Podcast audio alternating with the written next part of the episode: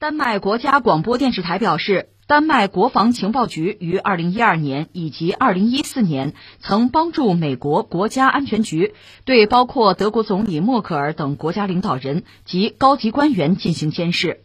媒体引述消息人士的话称，美国国安局于2012年和2014年通过丹麦的信息电缆监视瑞典、挪威、法国和德国的高级官员。除默克尔外，被监视对象还包括德国前外长施泰因迈尔和德国前财政部长施泰因布吕克。这个新闻大家听清楚了吧？其实也不可能听到太多的秘密，因为涉及到国家安全啊、国家利益啊，公众能拿到的消息总还是有限的。当然，这次这个事儿呢，是丹麦的媒体爆出来。也不止丹麦媒体，还有几个盟友嘛，大家一块查，查到最后得出一个结论，就是在五月三十号，丹麦广播电台爆料，就二零一二年到二零一四年，丹麦的通讯设施就被美国的国家安全局利用，就窃听瑞典、挪威、法国和德国的高官，点两个德国人吧，一个叫施泰迈尔是人家的总统，还有一个就是默克尔总理，事儿就这么个事儿。其实我们要说，你觉得这事儿很新鲜吗？这过不了多久，就爆出一条消息说：“哎呀，美国监听谁了啊？偷听谁了？偷窥谁了？”然后大家吃惊一下，感慨一下，把斯诺登那事再提一下，也就过去了吧？还能怎样？你想怎样？对吧？但这个事毕竟它也不是小事，涉及到这么多国家，都算是美国的盟友吧，又被美国窃听了，还得聊两句。聊两句，首先让我感慨一句吧，就在这个世界上，有一些国家算是美国的竞争对手，甚至是敌人。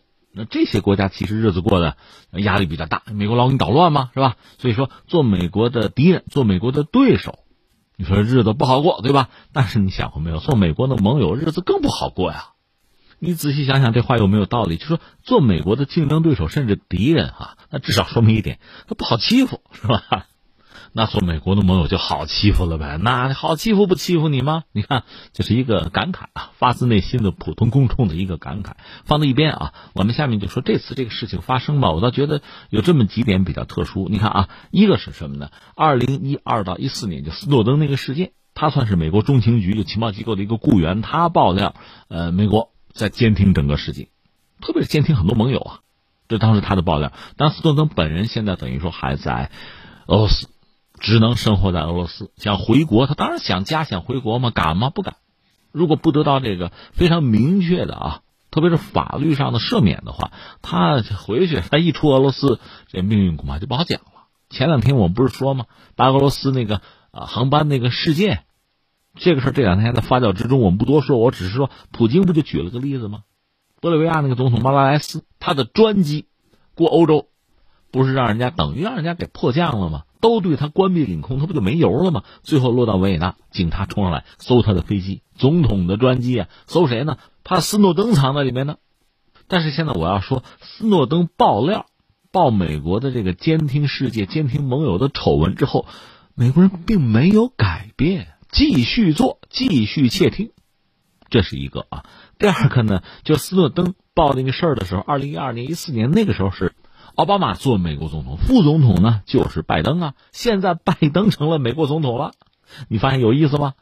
而且你看拜登当这个总统嘛，三四个月这个样子吧，又是爆出一个料了，又是窃听，又是窃听自己的盟友，好像历史就是在重复。就像这个西方人那个圣经里说的嘛，太阳底下无心事啊，就这点事儿，翻来覆去这点事儿，他美国人就干，美国的盟友就遭到窃听，就驴拉磨一样，这是一圈一圈的，就这样子。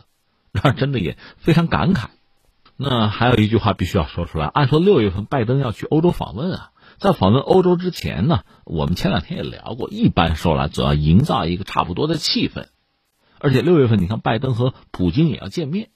虽然现在因为白俄罗斯这个事件，双方到底见得成见不成，那不好说。万一这事儿发酵呢？就是不论了。总而言之吧，应该有一个相对好一点的气氛。那你说美国能不能释放点善意呢？呃，那个北溪二号那个事儿啊，我们现在看我还说不死啊。就是说，如果真正的是完全的美国放弃制裁，那就算是对欧洲对俄罗斯释放了善意。但是我没说死在哪儿呢？他是彻底的不制裁北溪二号了吗？如果他只是不制裁涉及到欧洲的公司，照样制裁俄罗斯公司的话，那就没什么诚意。对吧？大家都参与，这边是供气儿，那边是买气儿，你把这边制裁了，那不一样吗？对吧？所以现在看美国人看拜登，他这个诚意到底有多足？咱们可以看一看。那不管怎么说吧，这也算是向欧洲示好的一种可能性。当然，向欧洲示好吧，咱也得分着说，因为呃，如果说这个事儿就是北溪二号，美国人允许他彻底完成啊，供气儿哈，那谁会感到高兴呢？德国，当然有欧洲其他一些国家。还有谁会感到不高兴呢？波兰吗？包括乌克兰吗？他们等于被出卖了。这事儿咱们有空再谈，因为等拿到呃最全面的消息，看看美国到底对北溪二号是什么态度，是不是彻底放弃制裁，把这事儿搞清楚，咱们再说。现在咱们等一等。但是我就是说，这个事儿如果看作美国人对欧洲人在释放善意的话，这一把又砸了。丹麦媒体捅出来，就是通过我们，通过我们的这个通信系统吧。网络系统吧，你美国人又监听了多个国家，对，包括丹麦嘛。那你看，在这个背景之下，那拜登再去欧洲做客，这老脸无光吧？好意思吗？当然，话说回来，这是我们，不是他，他也许好意思着呢，是吧？这没法说了。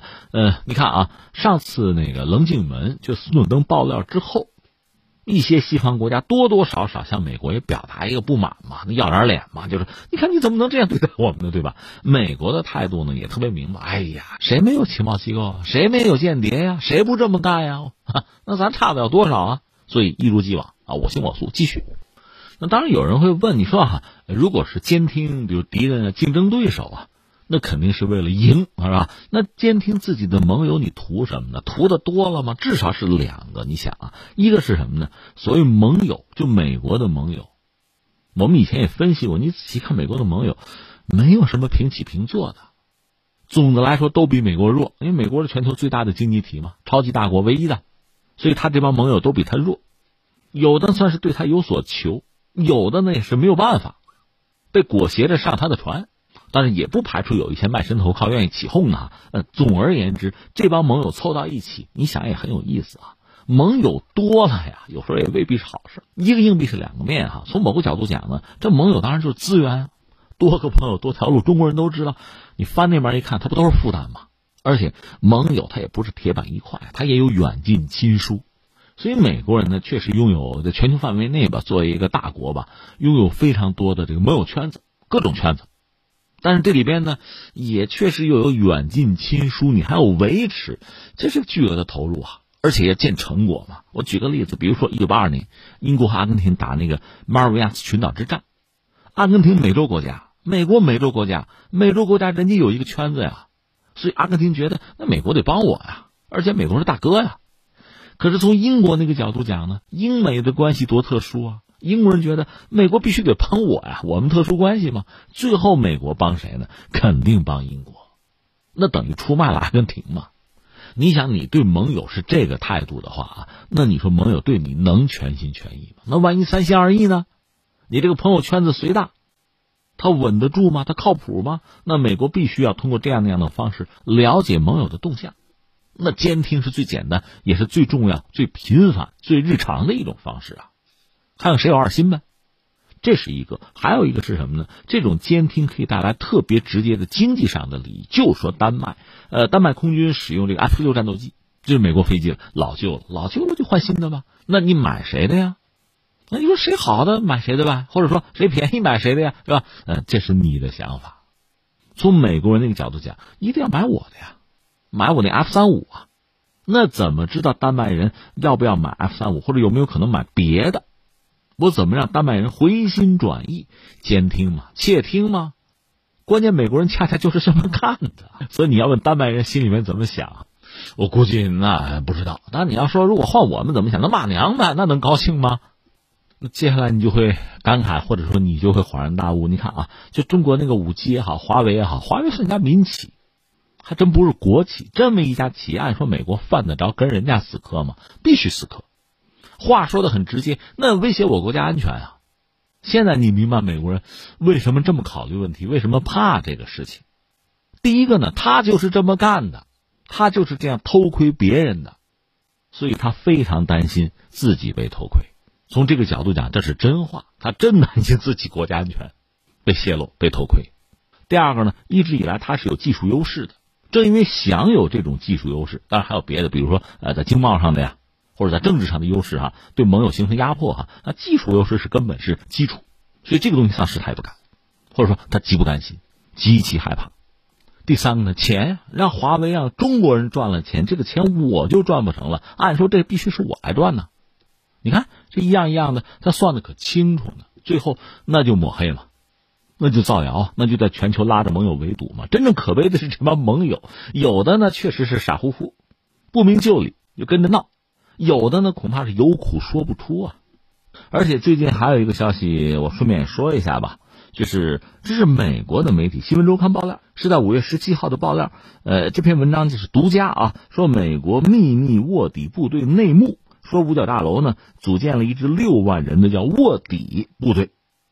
这篇文章作者叫做威廉阿金，是一个美国的一个情报分析专家，同时也是一个时评人吧，呃，畅销书作家。情报分析专家嘛，就是从各种纷繁复杂、海量信息之中，能够非常精准的挑出来一些东西，最后呢，形成一个逻辑，分析出有用的信息来。当年冷战的时候，他就干过一件事情，就是苏联在呃全球范围内啊，有核武器没有？核武器的位置在哪儿？顺便美国的核武器在全球的部署，他都分析出来了，写了本书，出版一下就干过这个。他还预测过伊拉克战争爆发的时间。而且他是第一个明确判断伊拉克没有大规模杀伤武器的人。那现在他要揭秘说，美国这个所谓秘密部队，人数是中情局的十倍还多，在现实生活中，在网络空间执行来自五角大楼分派的国内外的各种各样的任务，有时候藏匿于私人企业和咨询公司。他用了两年时间做调查，涉及了对六百份简历、哈一千个工作岗位的检查。还有对参与者、国防决策者们的数十次的采访，最后拿出这个东西。所以你看，最后我们不由得想起了一位叫做福奇克的，一位反法西斯人士，二战时候著名的一个呃捷克的爱国者。他主要是和纳粹斗争嘛。他生前曾经说过一句话：说人们啊，我爱你们，你们要警惕。我觉得听完了这些新闻，我们引用他这句话特别恰当。